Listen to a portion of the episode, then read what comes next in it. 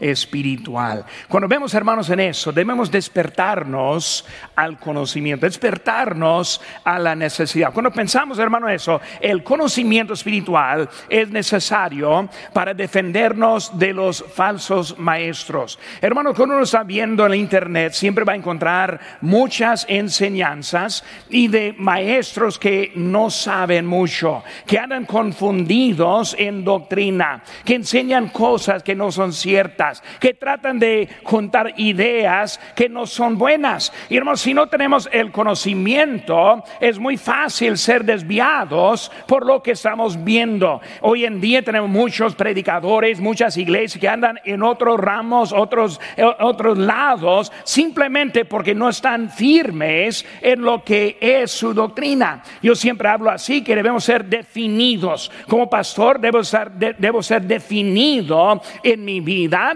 en mi doctrina, en mi práctica, y, no hay mucho que me va a cambiar, porque ya voy a seguir adelante. ¿Por qué? Porque yo sí sé lo que me dice, me enseña la palabra de Dios. Ahora, ese conocimiento es algo muy necesario para mantenernos derechitos en nuestra vida cristiana. Y por eso vemos, hermanos, cuando, cuando vemos eso, Pedro ahora está alistándoles para eso. Hermanos, hay mucha confusión hoy en día. El conocimiento elimina la confusión. Hermana, hay confusión que a veces viene simplemente de propósito en la vida. Pues ¿quién hay que viene con propósito de tener la, con la confusión? Dice la Biblia, hermano, aquí en, Hebreos 10, 25, ¿no? dice, no dejándonos de congregarnos como algunos tienen por costumbre, sino exhortándonos y tanto más cuando ves que aquel día se acerca. Porque si pecar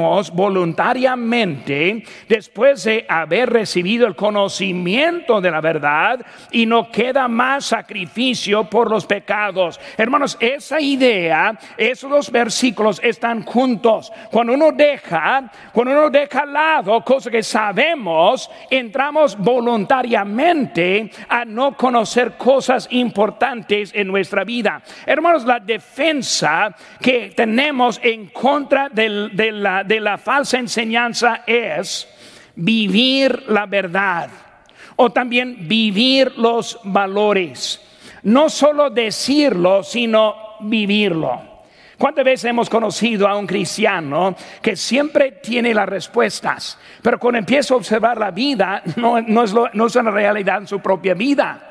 Muchos tienen la manera para decir siempre los consejos para otros, pero son ellos que están alejados. Son ellos que están trabajando en vez de estar en la casa de Dios. Son ellos que están viviendo una vida desorientada en, muchas formas porque no viven lo que están diciendo. Por eso, hermanos, si queremos evitar la falsa enseñanza, es vivir la verdad.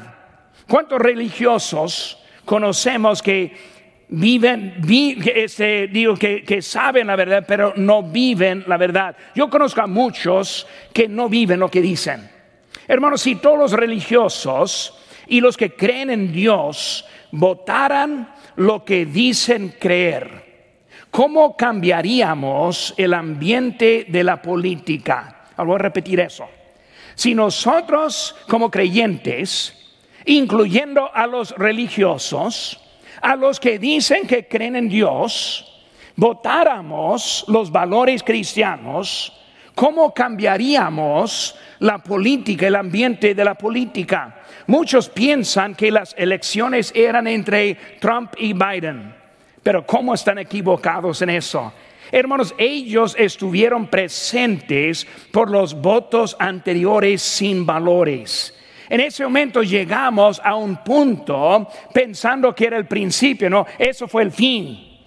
Nosotros votamos en los valores que nosotros creemos. Votamos por otras ideas que hay. Por eso estoy hablando, hermanos, de vivir la verdad. Elimina la confusión. Dice la Biblia en, Santiago 1.8, el hombre de doble ánimo es inconstante en todos sus caminos. Hermanos, si no vivimos lo que decimos, si no estamos eh, puestos por lo que nosotros decimos con que creemos, vamos a entrar en un estado de confusión en nuestra propia vida. Hermanos, una iglesia llena de cristianos con fe viva no caerá a la desobediencia fácilmente. Si estamos viviendo una fe viva, ¿qué es una fe, fe viva? Una fe viva es una fe que me cambia una fe que yo dependo, una fe que me, que me hace algo. Si es una fe viva, hermanos, voy a seguir más obediente en mi propia vida.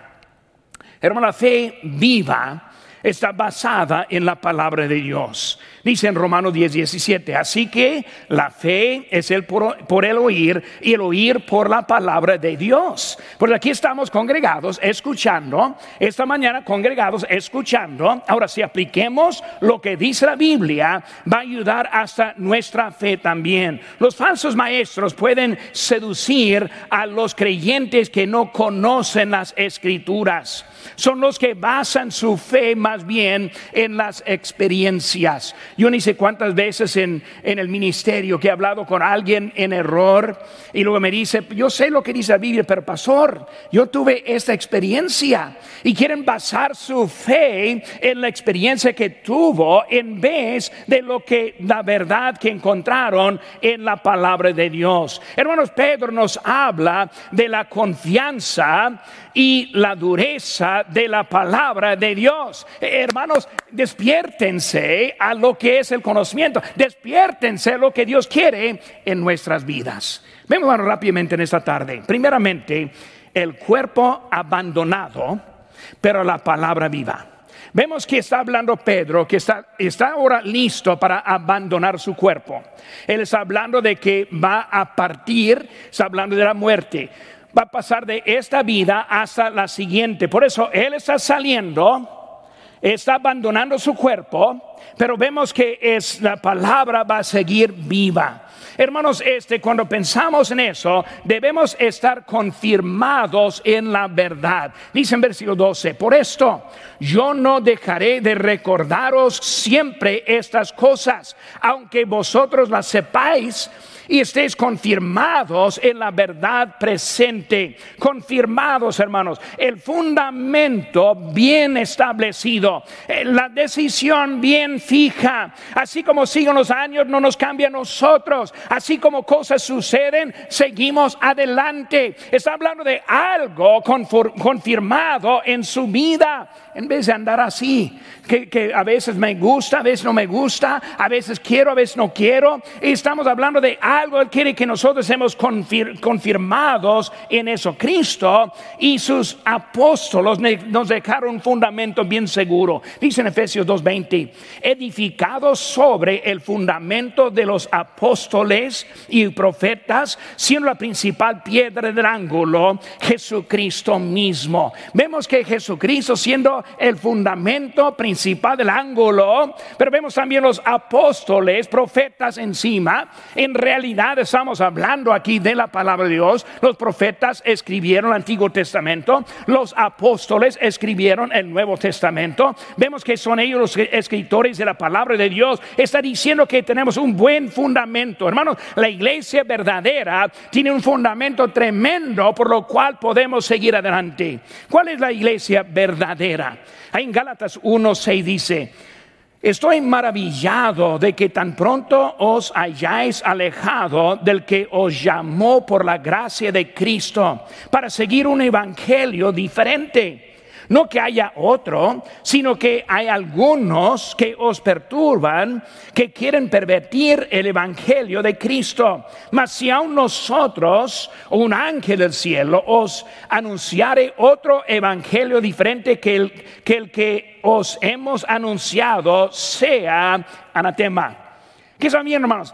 Hasta que si un ángel apareciera hablando de otro evangelio, de otra manera, de otro lugar, pues nosotros entendemos y estamos bien basados lo que es la verdad y seguimos en eso. Conocimiento, conocimiento. Hermanos, el conocimiento es tan importante en la vida cristiana para que podamos hacer decisiones correctas para que no nos lleva a un lado en nuestra vida, sino que nosotros sigamos adelante en lo que Él está diciendo. Hermanos, el fundamento seguro es el Evangelio de Jesucristo. Es tiempo de estar confirmados en la verdad, que hay un solo Evangelio, hay un solo Salvador, hay un solo camino. Juan 14, 6 dice, Jesús le dijo, yo soy el camino, la verdad y la vida, nadie viene al Padre sino por mí. Eh, hermanos, Cristo está hablando en serio. Nadie va a llegar menos que pasa por Él.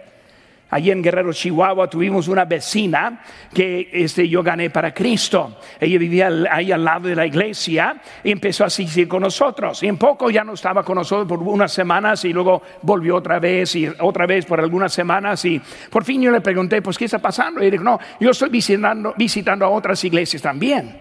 Porque en dado caso que ellos tienen la verdad, pues yo quiero estar con la que está en la verdad. Pues de ningún lado está cumpliendo ni con nosotros, ni tampoco con ellos. Pues vemos, hermanos, que establecido, sabiendo de lo que nosotros creemos, arrepentimiento, dejando atrás lo que era en error en nuestra vida, dejando atrás la otra forma de creencia que tuvimos, reconociendo la necesidad de seguir adelante con nuestro Señor. Hermanos, yo pongo toda mi fe en Jesucristo para mi salvación. Yo estoy confirmado en lo que Dios me dice de la salvación. Así debe vivir, ¿verdad? ¿Estamos aquí? Amén. Si, si son salvos también. Amén. ¿Están confirmados? Amén. Debemos entender que Dios quiere que nosotros estemos bien confirmados. También vemos el cuerpo temporal. en versículo 13 empieza a hablar que yo tengo por justo en tanto que estoy en este cuerpo y lo dice en versículo 14, sabiendo que en breve debo abandonar el cuerpo. Por eso, hermanos, vemos que es un cuerpo temporal. ¿Saben que, hermanos, hay un límite de tiempo? Hay un límite de tiempo. Cuando hablamos de nuestra vida, hermanos, es un, es un, hay un tiempo de límite. Tenemos la vida eterna, pero esta vida no es eterna. Tenemos la vida eterna, pero la vida física no es así. Hay un tiempo límite. Y no solo para los viejitos. El miércoles, un miembro de la clase hermano del pastor Rule, ese se accidentó chocando de frente con un tráiler y pasó a la eternidad. El jueves, una amiga de nosotros, Chloe Shore, ella teniendo 19 años de edad, se mató con su amiga en Kansas City. Yo le conocí a ella desde, que, desde su, su nacimiento. Una muchacha de 19 años que estuvo aquí el miércoles no está aquí hoy día. ¿Qué son, hermanos? Así es la vida, es breve.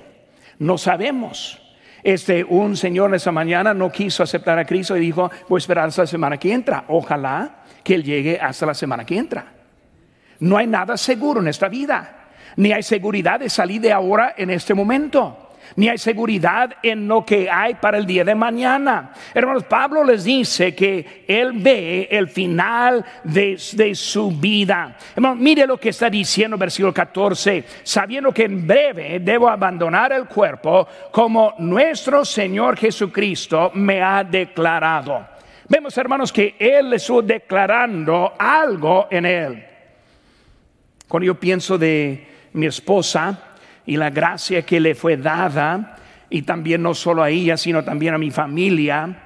Y yo, mandando textos con ella y pasajes bíblicas y este, hablando varias veces acerca de pues esperanza dándole. Y uno de los últimos textos que ella me escribió fue, en el principio, aquí solita, me sentí abandonada. Pero ahora yo le dije al Señor, bueno, estoy en tus manos, Señor. Hermano, cuando vemos la gracia de Dios que nos da en el momento que nosotros la necesitamos, entendemos que Pedro está hablando con algo de gracia en su propia vida. Está diciendo, yo estoy a la puerta de mi partida. No voy a estar aquí por mucho más. Hermano, Dios es bonito con su gracia. La gracia del Señor en nuestra vida. La gracia del Señor cuando estamos en necesidad. Dios nos da la gracia cuando la necesitamos. Y nosotros muchas veces no entendemos la gracia en otro. Y la razón es porque nosotros no la necesitamos. La persona que está pasando por ese valle es la persona que necesita la gracia. En ese momento Dios le da la gracia. Por Él es justo, Él es fiel y Él nos da lo que necesitamos en nuestra vida. Hermanos, esta vida física es una vida temporal. Próximamente viene la eterna en cuanto que estemos en la gloria. Hermanos, este, imagínense en ese momento, llegando con Cristo, viéndole a Él cara a cara. Una reunión eterna sin separaciones, los dolores, tristezas, ese va a estar en el pasado. El pecado ya no va a existir. Gracias a Dios por la esperanza que nosotros tenemos en otra vida mejor que esta. Pedro está diciendo, ya estoy listo yo voy para allá, pero tengo unas cosas que quiero compartir con ustedes en este momento. Hermanos, los planes de esta semana que viene son de mucha importancia. ¿Qué está planeando en esta semana? Si, si, yo le preguntara uno a uno, dígame cuál es su agenda para esta semana. ¿Qué va a hacer? ¿Cuánto tiempo estamos apartando para nuestro Señor? ¿Cuánto estamos apartando para leer la Biblia? Y para orar? ¿Cuánto estamos apartando para testificar? ¿Cómo estamos planeando llevar tratados con nosotros? Hermanos, esta semana es de mucha importancia y si no tenemos cuidado la vamos a desperdiciar. Pablo vio la necesidad de despertarles. Despiértense, dijo ahora, porque ahora yo estoy partiendo y hay mucha tarea y mucha necesidad que hay. Pablo vio la necesidad y lo dice ahí con amonestación, o sea, advertencia, con consejo, con alarma. Hermanos, Él está diciendo aquí, yo estoy, pero están aquí. Hermanos, por eso tocaremos las puertas y ganaremos las almas. Hermanos, volveremos a los cultos abiertos, a la casa de Dios. Hermanos, recordamos a los que, los que no conocen a Cristo, necesitan conocer a Él. Es de importancia, hermanos. Es de importancia la vida que nosotros tenemos. Despiértense, confirmados en la verdad, un cuerpo temporal y luego las cosas recordadas. En versículo 15 dice, yo también, también yo procuraré con diligencia que después de mi partida vosotros podáis en todo momento tener memoria de qué? De estas cosas. En memoria estas cosas, recordar él está diciendo ahora, yo tengo tiempo enseñándoles, yo estoy partiendo y ahora yo quiero que recuerden estas cositas de lo que hay. ¿Qué, debemos estar recordando de Pedro? Recordando su vida como su celo para las cosas de Dios, su fidelidad para la obra de Dios, su vida en Cristo. E, es, hermanos, que hablando de él, cómo fue su vida consagrada. Cuando hablamos de Pedro, ¿Qué hacía él en su tiempo libre? Habló de apóstol Pablo, ¿qué hacía él en su tiempo libre? No sabemos mucho, pero dice mucho. Lo que dice de él es toda su vida con Cristo. Si nosotros quisiéramos definir nuestras vidas, ¿sería definido en lo que Dios quiere de nosotros o más bien lo que nosotros queremos de nosotros mismos? Vemos que él está hablando de su vida enfocada en lo que hubo en Cristo Jesús. ¿Qué recordar, qué recordar, qué recordar mis hermanos, de su vida si se muriera hoy en esa noche? ¿Qué historia diríamos acerca de usted? Hermanos, estamos diciendo que Pedro está diciendo, yo voy para el cielo. Quiero que ponga de memoria estas cosas ¿Por qué? Porque un día pronto me van a seguir. Un día pronto van a pasar conmigo. Y Él quiere que estén preparados, que estuvieran preparados para ese día. Y no solo vi Pedro, sino también, hermanos, Él quiso recordarnos a nosotros ciertas cosas. Vemos rápidamente aquí nuestro pasaje, versículo 1 habla de la fe igualmente preciosa. Recordar la fe igualmente preciosa. ¿Por qué estamos aquí, hermanos, en ese momento? Por la fe igualmente preciosa. Yo, yo estoy contento de estar en el compañerismo de los hermanos. Siempre me da tristeza, iglesias, cuando todos van para salir. Llegan a escuchar el mensaje para terminarlo.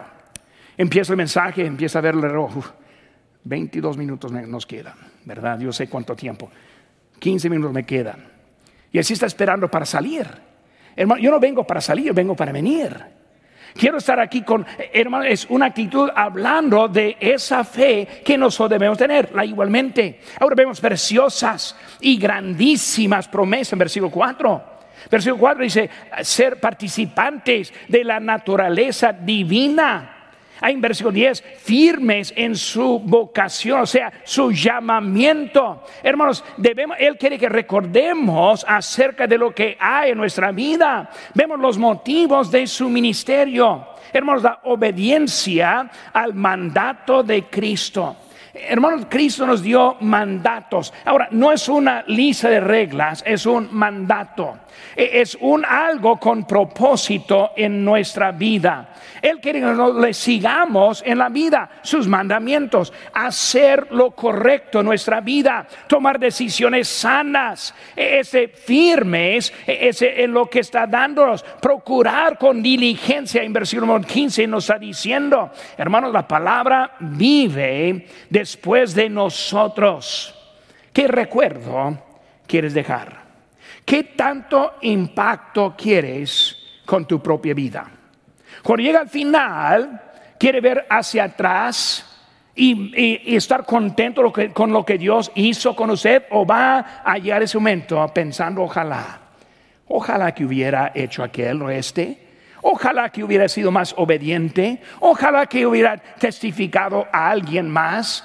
Está diciendo, hermanos, que estemos listos y preparados para ese día. Conocimiento, conocimiento. Segunda cosa, hermano, vemos, son las fábulas artificiales. Se desvanecen, pero la palabra de Dios se queda. En versículo 16 porque nos hemos dado a conocer el poder de la venida de nuestro Señor Jesucristo, siguiendo fábulas artificiosas sino como digo, habiendo visto con nuestros propios ojos su majestad. Las fábulas artificiosas o artificiales las fábulas que no son reales en nuestra vida. Hermanos, la palabra se queda mientras que las fábulas van. Este el poder que nosotros el poder conocido. Versículo 16 habla de un poder conocido. Hermano, hay cosas desconocidas. Cuando hablamos de nuestra vida, hay unas cosas que no conocemos, no sabemos. Una cosa desconocida es la hora de la venida del Señor Jesucristo. Dice en Mateo 24, 36, pero del día y la hora nadie sabe, ni los ángeles de los cielos, sino solo mi Padre. Por eso, cuando viene el Señor, cuando Él está listo, cuando va a llevarnos al cielo, cuando Él lo dice. Pues es una cosa desconocida, hermano, es una cosa que no importa. Debo vivir mi vida como si va a pasar ya. Debo vivir mi vida como pensando que en cualquier momento va a partir el cielo y llegar aquí con nosotros. Hermanos, el poder de su venida. ¿Saben qué, hermanos? Ellos conocieron al Cordero y no conocieron al Rey. Cuando ellos caminaban con Cristo, vieron Cristo, el manso, el cordero, el sacrificio, el que iba a la cruz con la boca cerrada, cuando dio su vida en rescate. Una cosa que no conocieron era el Cristo ahora como rey. Cuando Él viene montado sobre el caballo blanco, cuando Él viene con su palabra, va a matar los que están en contra. Vamos a ver el poder como hay de ese cordero quien murió por nosotros. Vemos también, hermanos, las fábulas. Las fábulas. Las fábulas vienen cuando falte la fe. Hay muchas fábulas que tenemos en este mundo hoy en día. Y hace que hay muchos creyentes que creen en algunas fábulas. Una fábula como los ovnis o la vida extraterrestre o los dioses. He escuchado a hasta creyentes hablando de qué está mal con tal religión o tal creencia son fábulas, fábulas. Hermanos, los, es el énfasis excesivo de la naturaleza como tenemos tanto, tanto miedo en el ambiente en que vivimos y queremos cuidar lo que nosotros tenemos. Son fábulas, no son cosas verdaderas, sino cosas inventadas, cosas que quién sabe qué son, pero hay cosas fijas en que nos tenemos. Por eso hay cosas que no conocemos, hay fábulas, también hay cosas conocidas. Cuando hablamos de cosas conocidas, primeramente, Pedro está hablando de algo conocido. Él conoció el poder como nosotros no, lo conocemos. Él estuvo presente en la transfiguración y él lo vio a Cristo en su gloria. Porque cuando pensamos en eso, era algo conocido. Yo sé algo de Cristo cuando lo vi. El testimonio, hermanos, Él le permitió ver para que nosotros pudiéramos conocer también. Nosotros no estuvimos ahí tampoco, pero Él estuvo. Y luego tenemos en la cuenta acerca de su transfiguración para darnos a nosotros. Hermanos, el poder sí es conocido también en nuestras propias vidas. Cuando hablamos de mi vida, yo veo el poder de Dios en mi vida. Porque cosa que yo no puedo hacer, yo hago. Cosa que no, yo ni sé cómo, Él lo hace. Es igual, hermanos, en las vidas de los creyentes. Siempre soy contento. Esa mañana yo, yo saludé a una, una, pareja saliendo, una pareja que gané para, para, Cristo hace pues como dos años y medio y viendo la sonrisa y hablando con una fe firme, contento de estar en la casa de Dios. Yo recuerdo cuando las visité la primera vez. Yo recuerdo que algunos que visito y no me quieren hablar, no, no están muy contentos que yo estoy presente. Algunos que se han puesto algo rudo en contra, en contra de mí. Y cuando conocen a Cristo, cómo cambia el ambiente de esa persona. Es el poder de Dios presente en esa persona. Vemos también, hermanos, la complacencia del Hijo. Versículo 17 dice, pues cuando Él recibió de Dios, Padre, honra y gloria, le fue enviada desde la magnífica gloria una voz que decía, este es mi Hijo amado, en el cual tengo complacencia. Vemos, hermano, ahora es la complacencia del Hijo. Recibió la honra y la gloria del Dios Padre. Interesante pensar en eso. En luz de la Trinidad, Dios el Padre, Dios el Hijo, Dios el Espíritu Santo. Vemos ahora está dando la gloria este, al Hijo. Cuando vemos al Señor Jesucristo, Filipenses 2.9 dice, por lo cual Dios también le exaltó hasta lo sumo y le dio un nombre que sobre todo nombre, para que en el nombre de Jesús se doble toda rodilla de los que están en los cielos y en la tierra y debajo de la tierra. Vemos que es Jesucristo ahora está honrado con su sacrificio y la gloria que él tiene hoy en día. Vemos que es Él que está en nosotros, el Hijo agradó al Padre. El Hijo amado, como se ha referido.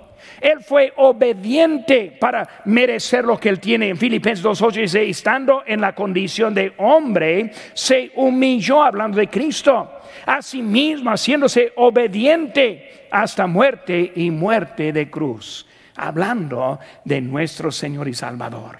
Él es el Hijo, este la complacencia, del Hijo. Vemos, hermanos, la armonía que encontramos en Dios, el poder conocido, la complacencia del Hijo, y ahora vemos también la voz del cielo. Versículo 18. Y nosotros oímos esta voz enviada del cielo cuando estábamos con Él en el Monte Santo. Vemos, hermanos, la voz del cielo. Hermanos, ¿saben que en las fábulas no hay voz? En las fábulas no hay testimonio. Ahora, escuchen bien, hermanos. En las fábulas no hay evidencia. Ahora voy a hablar de eso también en ese momento. Eh, todos tienen su propia opinión. Una frase muy, muy en común hoy en día es la evidencia científica. ¿Cómo he cansado de escuchar esa frase? porque número uno, no hay, no hay, no hay evidencia y tampoco es científico. Pero escuchamos eso vez tras vez tras vez. Hermanos, cuando hablamos de eso, más bien no, es la evidencia científica, sino es la creencia en común. Pero es algo diferente. La creencia en común no es evidencia eh, científico. Ejemplo, la edad del universo. Hermanos, es el sol, es una estrella que no puede mantener sus características por billones de años. Es ciencia. Porque cuando hablan, cuando hablan, de la edad de este universo en medidas de billones de años, tienen que partir de la evidencia para poder hablar de eso. ¿Por qué? El siguiente ejemplo, la evolución. La edad, del, la edad del universo se adapta por la teoría de la evolución. Por eso vemos la agenda. Por hermanos, lo que establece no es la evidencia manejando, sino son las creencias en común que están manejando. Vemos, hermanos, este también el ejemplo de la vida extraterrestre. Un científico el año pasado dijo, ya no preguntamos si hay vida ya. Ya lo sabemos, más bien buscamos en dónde está. Por eso que mi pregunta, ¿evidencia? ¿Cuál cosa maneja la otra? O sea que están decididos más bien en una creencia común en vez de lo que es la, la, evidencia. Vemos también otro ejemplo, el cambio de clima. Ahora, antes fue conocido como el calentamiento global, pero la evidencia concluye que el clima va en ciclos y por eso el cambio cambió, el término cambió de lo que es el calentamiento hasta el cambio de clima. ¿Qué estoy diciendo, hermanos? Otra vez, ¿es evidencia que está manejando o es una agenda o creencias en común que están manejando? Y nosotros como cristianos muchas veces nos caemos en trampa pensando que es algo cierto cuando no es. Vivimos una vida tan inocente en la forma que nosotros aceptamos lo que soy. Yo no soy científico, pero hermanos, yo entiendo la ciencia mejor que la mayoría de ellos. Yo entiendo cómo, cómo hay en eso, hermanos. En esta semana, Al Gore, él dijo que solo tenemos nueve años más para salvar el planeta. Muy bien, Al Gore. ¿Quién es Al Gore? ¿Científico? No, es político. Pero es ahora declarando que simplemente tenemos nueve años. No sé por qué no diez o ocho, pero nueve años es lo que él dice. Pero nueve años más es todo lo que hay. Pero hay que recordar que en el año 2007 también él dijo que la capa polar se derretiría en cinco a siete años. Hermanos, no sean tontos.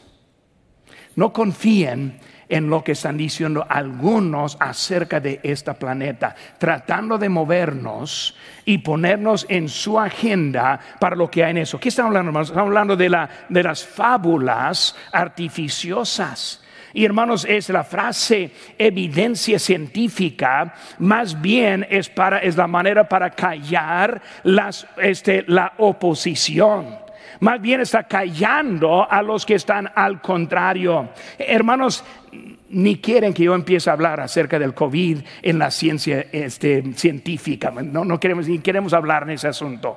Pero hermanos, debemos entender, es para elevar un grupo sobre otro grupo y simplemente bajar los que están en contra. Hermanos, fábulas artificiosas. Hermanos, siempre desvía el pueblo más lejos de Dios. Cuando hablamos de estas fábulas, es una forma para desviarnos más lejos de Dios. Cada ejemplo que yo le di es un ejemplo para alejarnos más de Dios y su palabra. No uno otro, sino cada una. Despiértense, hermanos. Despiértense. Entiendan lo que están aprendiendo sus hijos, lo que están leyendo en internet también. Hermanos, eso, todo eso es para quitar la realidad de Dios en nuestra vida. Son las fábulas artificiales. Hermanos, la voz de Dios. Voy, voy a pasar un poquito más. Cuando hablamos de las fábulas, vemos que hay más temor en la iglesia que ir a Walmart. Y, la evidencia otra vez. Hermanos, este ejemplo, ponen en nuestras manos el cuidado de la tierra más que el que cuida la tierra. Hermanos, no hay manera para destruir este, esta atmósfera. No hay manera para acabar este mundo. Estamos aprendiendo de Apocalipsis los miércoles. Hermanos, seguro va a pasar. El mundo va a estar aquí cuando Cristo viene. Todo va a estar en orden cuando Él viene. Cuando Él acaba la tierra, se acabará y el hombre no la va a acabar. Pues hermanos, andamos en temores, en cosas que no son reales, que están afectando a nuestras vidas, que está quitándonos de nuestra asistencia, que está poniendo temores que no son reales, en que está ahora moviéndonos más lejos de la presencia de Dios.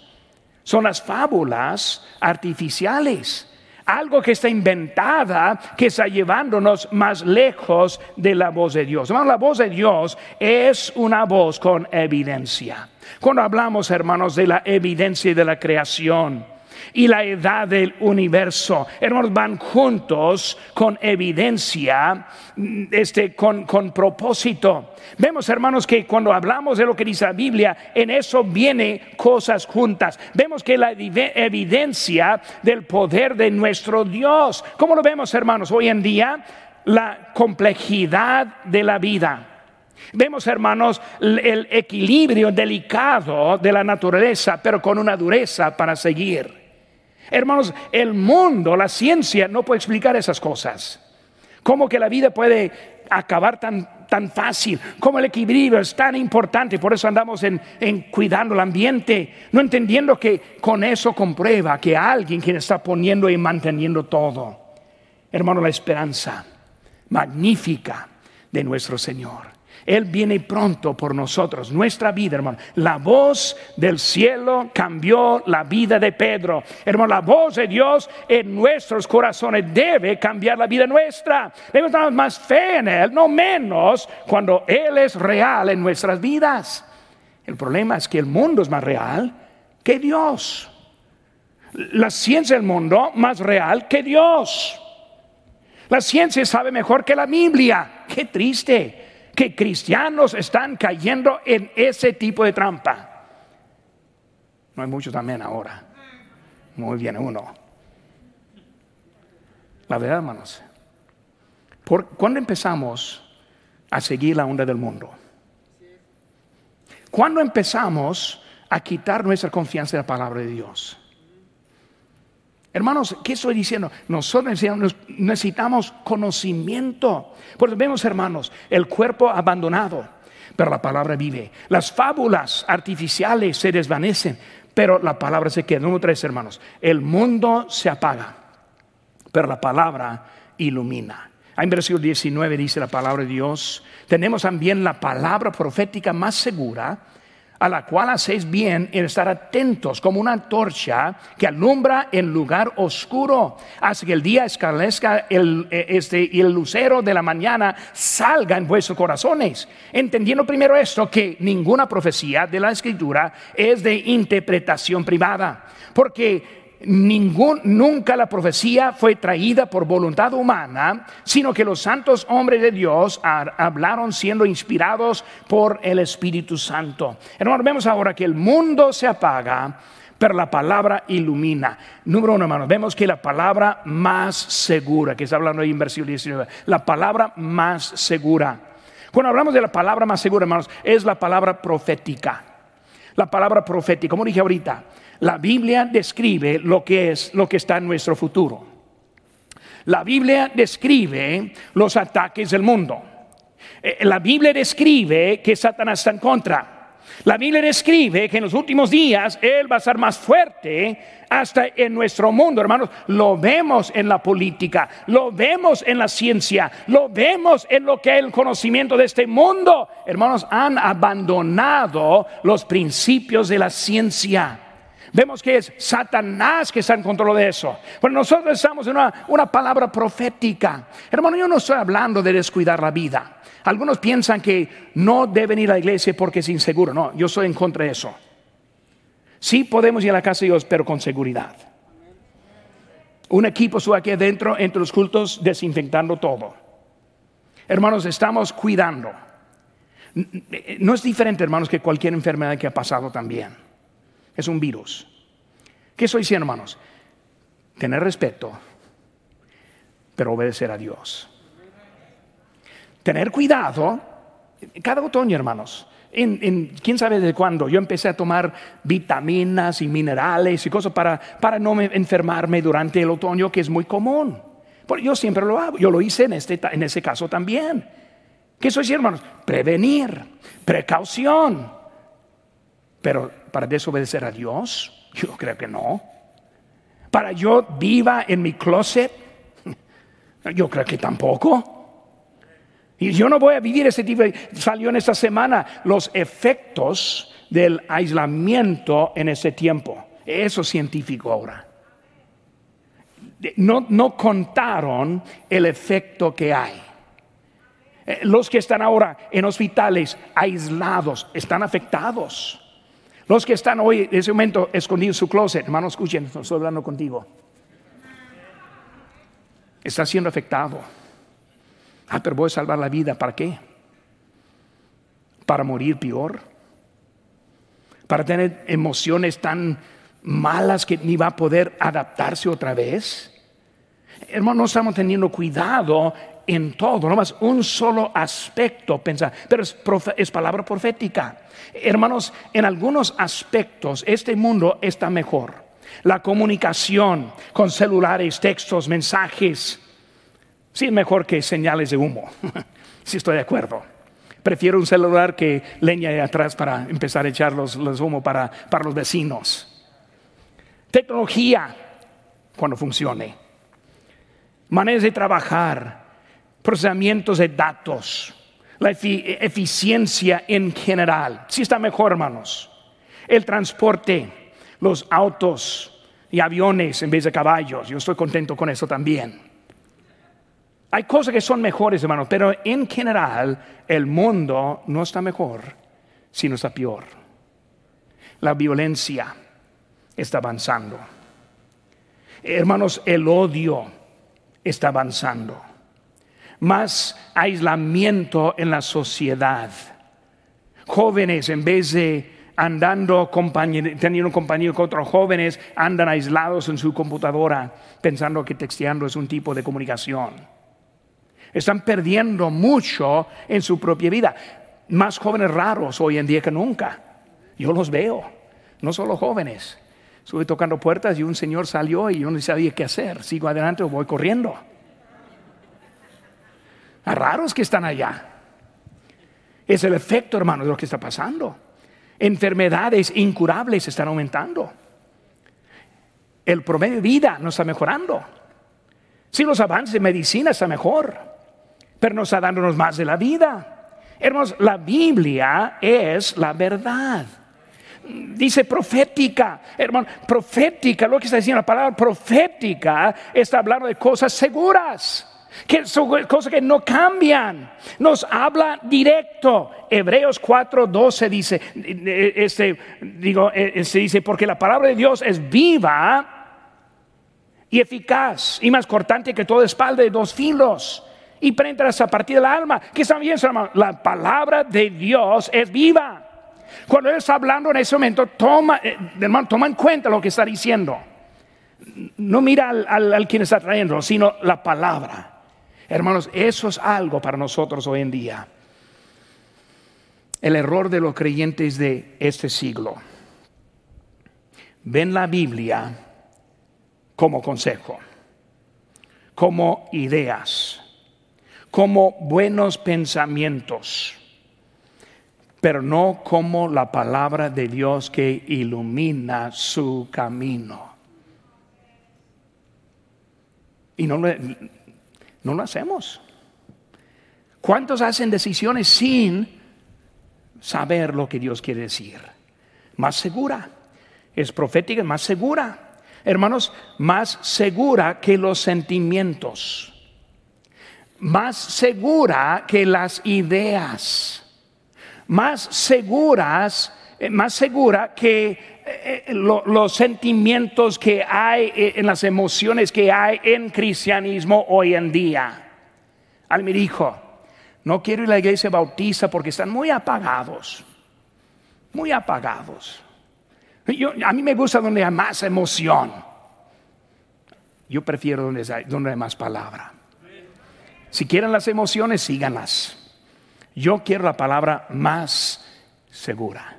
Más segura. Es profética, es más segura dice en Efesios 4:14, para que ya no seamos niños fluctuantes, llevados por doquiera de todo viento de doctrina.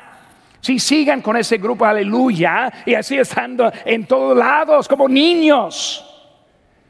Queremos ser adultos, con la palabra de Dios guiando a nuestra vida, como antorcha. Nos da dirección, ilumina el camino. Hermano, la palabra que sale de los corazones, en versículo número 19. Nos cambia, no la cambiamos. Necesitamos la estabilidad de la vida que viene de la palabra de Dios. E-, es la muestra de nuestras vidas. Hermano, debemos llegar al punto de que somos, adultos, o sea, espiritualmente maduros. No vamos a andar movidos por mucho. Siempre alguien que dice, pastor, Estuve en otra iglesia y uh, hicieron esto. Yo, yo le comparto como lo debemos hacer aquí. Gracias, gracias. Estamos bien. Dios aquí está. Él nos da dirección. Ahora yo saco ideas de acá y allá. Sí, sí escucho. Pero hermano, Dios nos pone como adultos, como maduros en nuestra vida. Mateo 6, 21 dice, porque donde esté vuestro tesoro, ahí está también vuestro corazón. Siempre hablamos del dinero, pero hermanos, es mucho más que el dinero. ¿Dónde están sus hijos? ¿En dónde están invirtiendo? Su tiempo, su tesoro, su vida. No, pero cuando yo pueda, no, no cuando yo pueda, si es tesoro, hay que ponerlo en buen lugar. Palabra más segura, palabra que sale de los corazones. tercera cosa, la palabra dada por los santos hombres inspirados. Hermanos, la forma que nos fue dada la palabra de Dios es increíble. Inspiración, ¿qué significa eso? Sopló Dios como sopló el aliento de vida en la creación. Dios sopló la vida en su palabra. Cuando la leemos, hermanos, como dijimos ahorita, es, viva. Porque Él sopló, Él nos dio lo que es su palabra, no sus pensamientos, no sus consejos, no contiene la verdad, sino es la verdad, la palabra de Dios. Amén. Despiértense, despiértense. Hermanos, hay que entender, Dios ahora tiene algo para nosotros, la forma. Inspiración, preservación, dice en Salmos 12, 6, la palabra de Jehová son palabras limpias, como plata refinada en horno de tierra, purificada siete veces. Primero de Pedro 1.25 dice más, la palabra de Dios, Señor, permanece para siempre. Es palabra viva, como dije ahorita, la palabra de Dios es viva y eficaz. Es la palabra de Dios crecimiento. Digo, conocimiento espiritual. Conocimiento espiritual. Cuerpo abandonado. La palabra sigue. Pero está diciendo, mi tarea está acabando. Ahora sigue. Un día su tarea, la mía, va a acabar. La palabra sigue. Las palabras artificiales desvían, les lleva a otro lado, pero la palabra de Dios se queda. Y hermanos, el mundo se apaga, pero la palabra de Dios ilumina. Nos da lo que necesitamos en nuestra vida. Despiértate. Despiértate. Tiempo ya no hablar, sino actuar. Tiempo ya no andar como, es todo, sino alguien separado para la obra.